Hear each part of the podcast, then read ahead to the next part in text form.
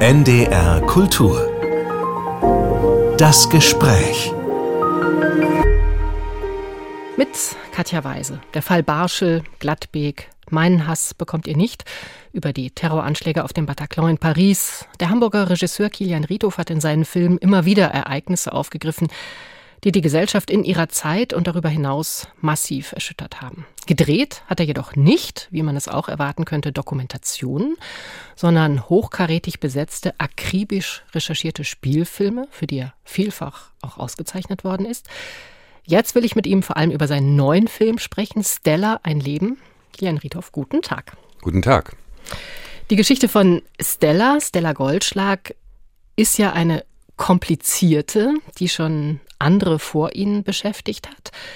Sie war Jüdin, 1922 in Berlin geboren und wurde während der Nazizeit jetzt mal ganz einfach und platt formuliert vom Opfer zur Täterin.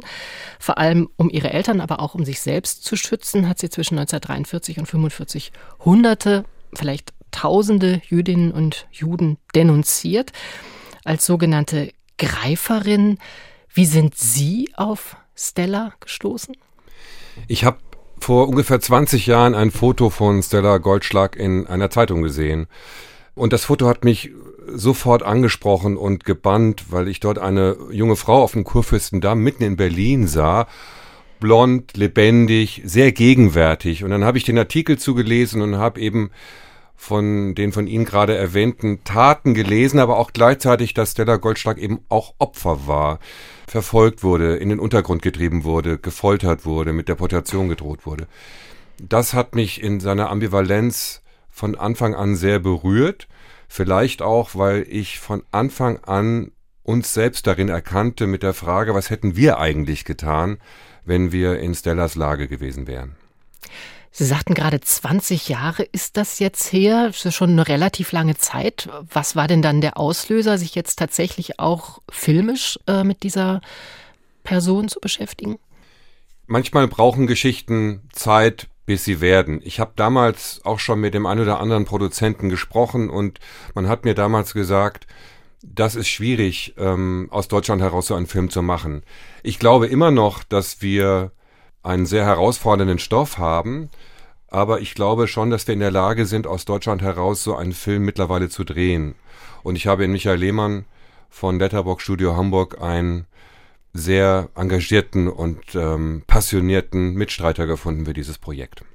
Haben Sie verfolgt, wie andere vor Ihnen mit dem Stoff umgegangen sind? Also das haben ja schon viele getan. In Berlin hat es vor ein paar Jahren, da war ich ein bisschen überrascht, sogar ein Musical über Stella gegeben. Es gibt Dokumentationen, Filme, Bücher Viele erinnern sich sicher noch an die hitzige Diskussion äh, über den Roman von Takis Würger, Stella, der ja heftig verrissen wurde, auch aus literarischen Gründen. Aber das sei ein Albtraum, Holocaust, Kitsch. Manche sprachen sogar von einem Vergehen. Sie haben ja schon angedeutet, es war schwierig. Sind Sie regelrecht auch gewarnt worden, sich mit dem Stoff zu befassen? Ich glaube, Leute, die unser Drehbuch nicht kannten, unser Projekt nicht kannten, hatten sicher der eine oder andere Befürchtungen.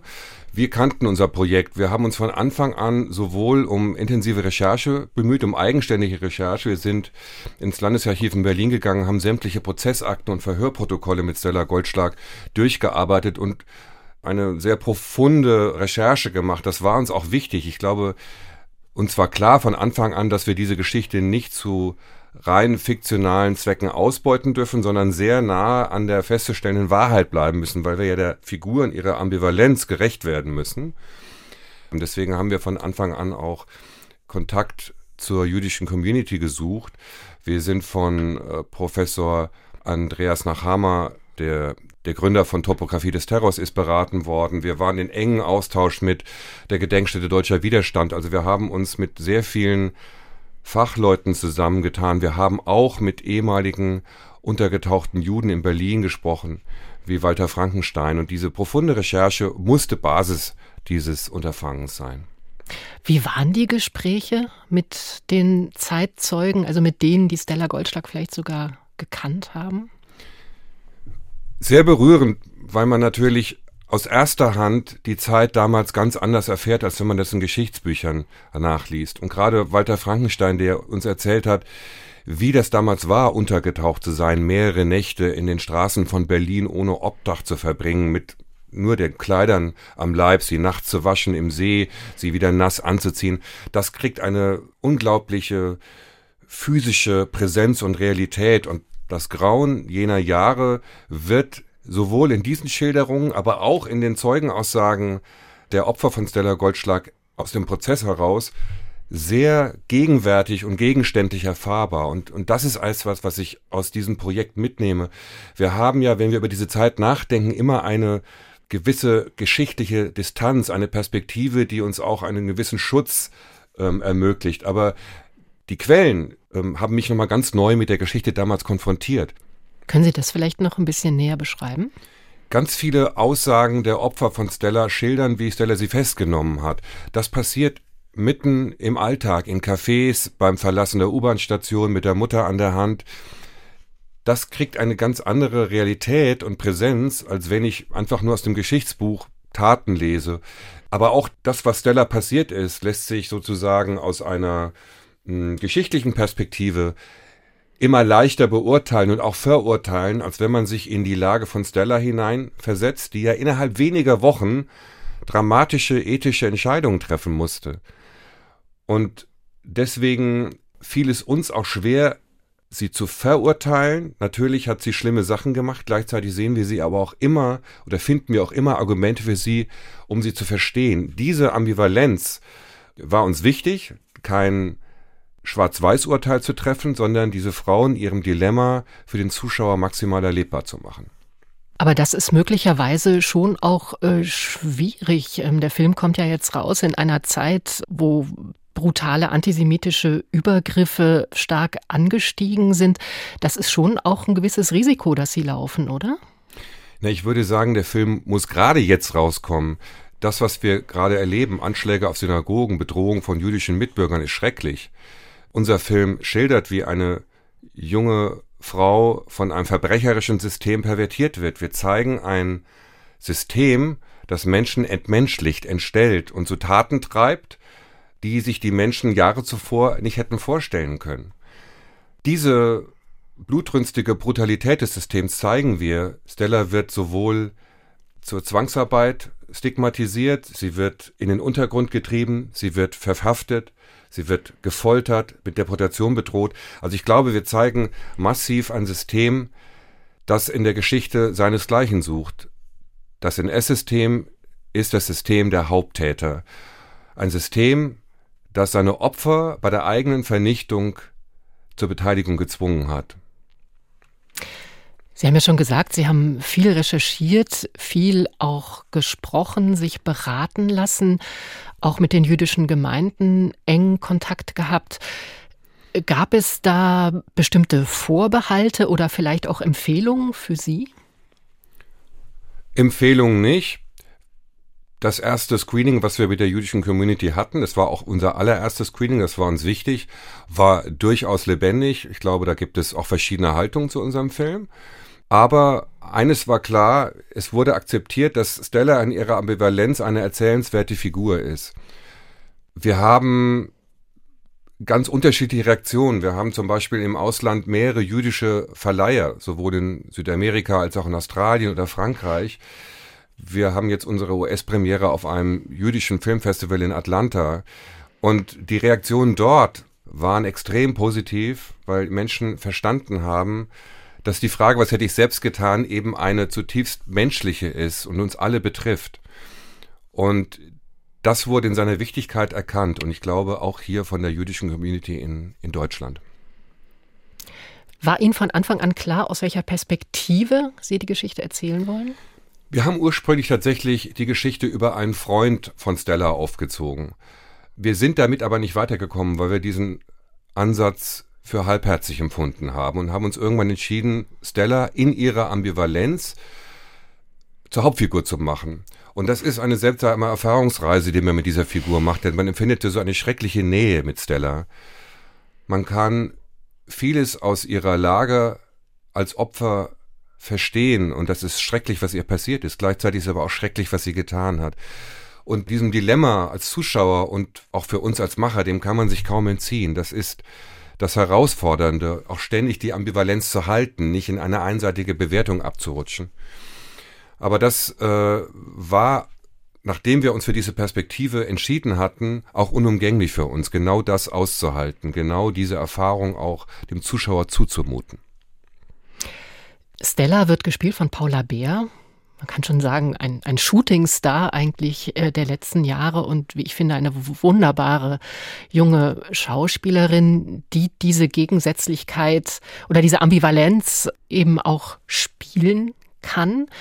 Stella war blond, blauäugig. Mögen Sie uns vielleicht einfach mal beschreiben, wie Sie sie gesehen haben? Also was war das für eine ja junge Frau, am Anfang ja fast noch Mädchen? Ich glaube, wir können uns sehr in Stella wiedererkennen, weil wir alle 20 waren.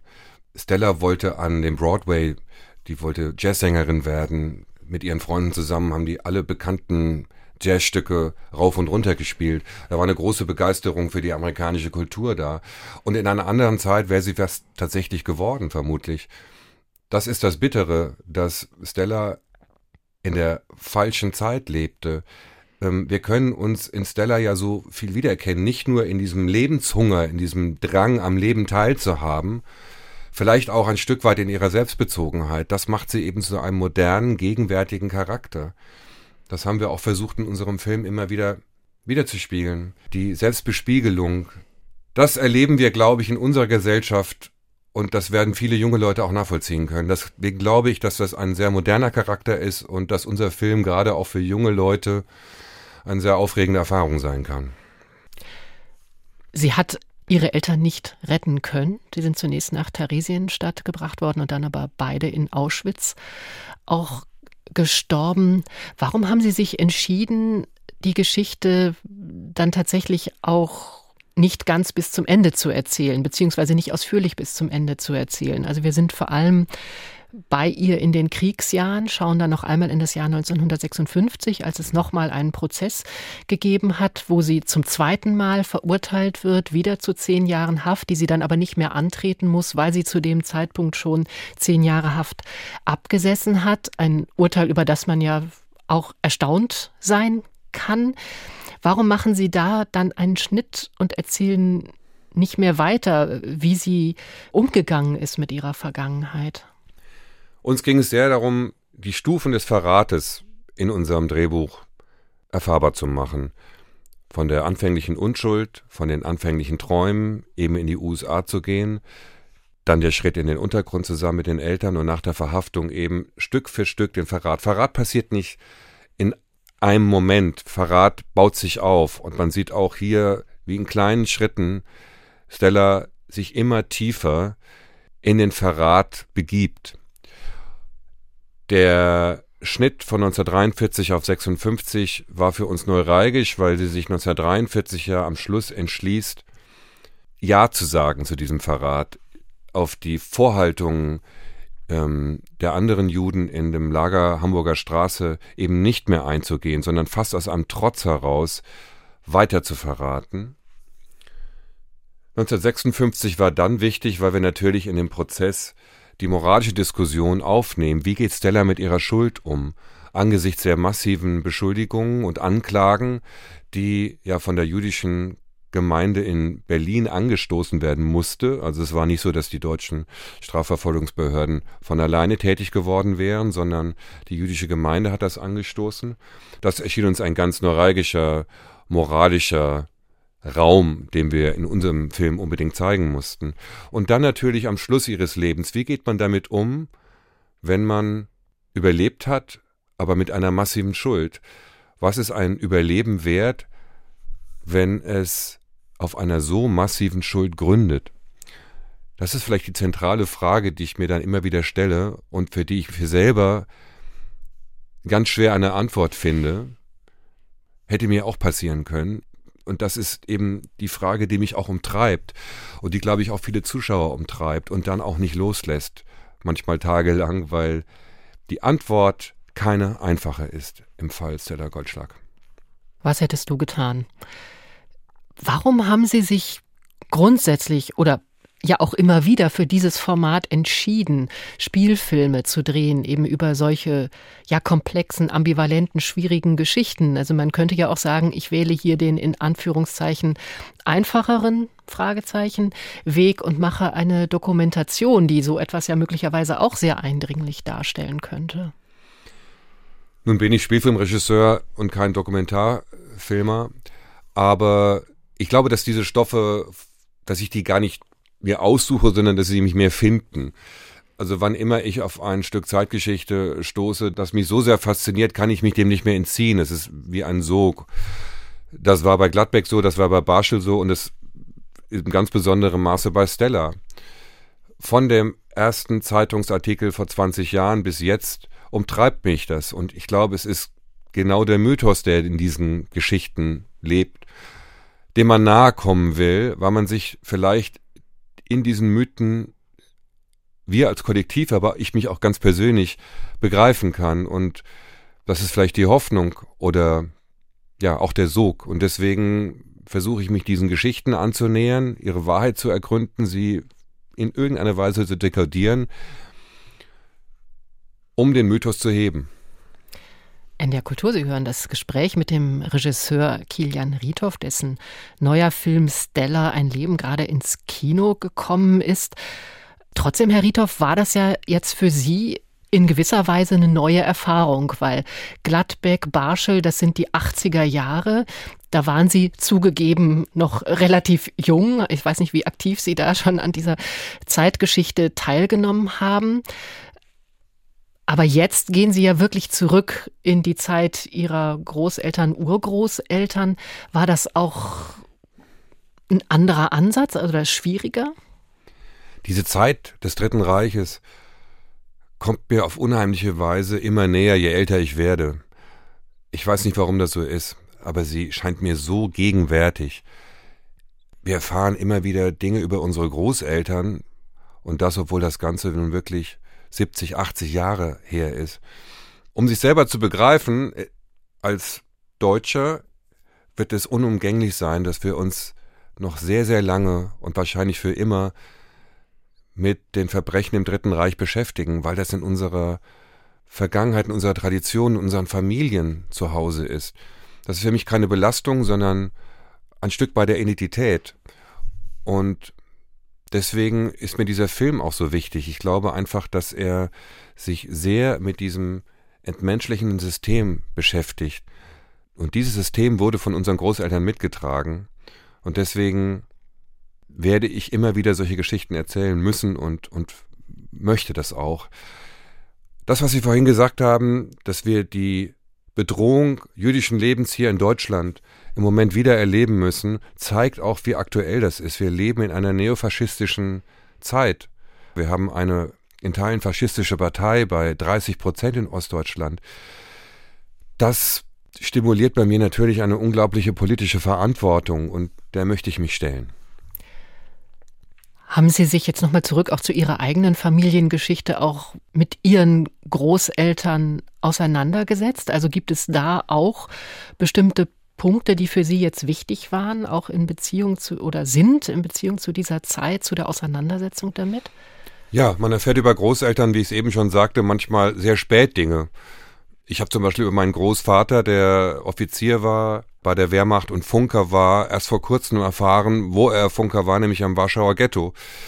Das sind natürlich Dinge, die schlagartig einem klar machen, dass Geschichte und der grausame und verbrecherische Umgang mit der jüdischen Bevölkerung nichts ist, was wir in Lexika nachschlagen, sondern in unseren Familiengeschichten zu Hause ist. Da packt mich das Grauen manchmal, weil ich wirklich denke, das ist so nah und wie geschickt wir diese Nähe zu dieser Geschichte über 70, 80 Jahre vermieden haben und verdrängt haben. Das Schweigen, was wir gegenüber der Aggression gegenüber Juden in der jetzigen Zeit haben, dieses lange Schweigen jetzt nach dem Überfall auf Israel, auch in der Kulturbranche, war für mich bezeichnend. Ich habe das auch an mir selber gemerkt. Ich habe zwei, drei Wochen gebraucht, bis ich zum ersten Mal etwas öffentlich gesagt habe. Woher kommt dieser blinde Fleck? Sind wir immer noch nicht in der Lage, uns überhaupt mit jüdischem Leben zu beschäftigen? Wahrscheinlich, weil wir immer noch umfangen sind von dieser Schuld, die in unseren Familien mitgetragen wurde. Aus welcher Haltung heraus drehen Sie Filme, Kilian Riethoff? Ich habe schon das Gefühl, dass äh, das Wort Botschaft, was ja immer so ein bisschen schwierig ist in dem Kontext, aber für Sie eine wichtige Rolle spielt. Ob es eine Botschaft ist, weiß ich nicht, aber ich würde sagen, es ist eine Erfahrung. Und ich glaube, eine Erfahrung, die ich immer selber auch mache. Und wenn ich mich diesem Fall Stella Goldschlag zuwende, dann sehe ich eben auch die Vergangenheit meiner Familie, meiner deutschen Familie. Dann will ich dieser Vergangenheit und der Wahrheit näher kommen. Also vielleicht nicht im vordergründigen Sinne einer Aufklärung, aber ein Habhaftwerden meiner eigenen Geschichte und vielleicht unserer kollektiven Geschichte, die wir haben. Das über einen filmischen Erfahrungsprozess herzustellen, das reizt mich, dem kann ich mich gar nicht entziehen. Bei Gladbeck und dem Fall Barschel ist es vermutlich ein bisschen anders gewesen, oder? Gladbeck und Barschel spielen ja beide in den 80er Jahren in meiner Jugend. Auch da geht es vermutlich um Dinge, die ich mir als Jugendlicher nicht begreiflich machen konnte. Schauen Sie, bei Barschel sehen wir einen Spitzenpolitiker tot in der Badewanne. Wir spüren die Depression, wir spüren Medikamentenmissbrauch, wir spüren Krisen. Das scheint mir alles sehr neuralgisch für das Unterleben der 80er Jahre. In Gladbeck geht es darum, dass Monster in einer deutschen Fußgängerzone sitzen. Also eigentlich in dem Inbegriff bundesdeutschen Lebens in den 80er Jahren und unsere Ohnmacht mit Gewalttätern umzugehen. Das sind für mich beides Mythen meiner Jugend und auch dort geht es mir darum, dem nahe zu kommen, das für mich zu begreifen, mich biografisch aufzuklären. Ich war überrascht, als ich gesehen habe, dass Sie auch ähm, das Buch von Antoine Léris verfilmt haben. Meinen Hass bekommt ihr nicht.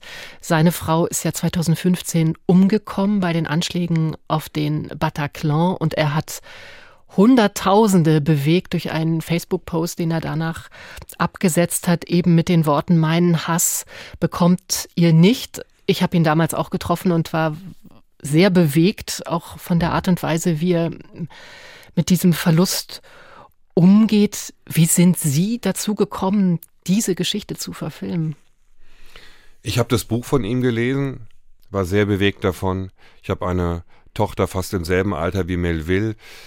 Ich hm, konnte mir sehr leicht vorstellen, wie das ist, wenn man am Freitagabend seiner Frau hinterherwinkt und sie dann nicht mehr sieht und plötzlich nur noch zu zweit ist. Das ist natürlich eine schreckliche Vorstellung die für Antoine Leres Realität geworden ist. Deswegen war ich von Anfang an sehr bewegt.